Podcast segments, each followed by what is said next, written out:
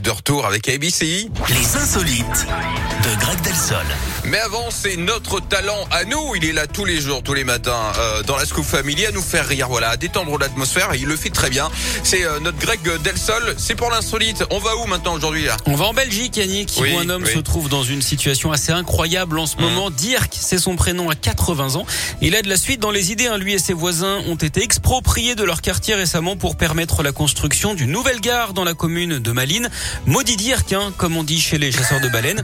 Sauf que Dirk a refusé catégoriquement de quitter sa maison. Et comme il était très difficile juridiquement de le déloger, les aménagements ont été faits tout autour de sa maison. Et donc Dirk vit désormais au beau milieu d'un rond-point.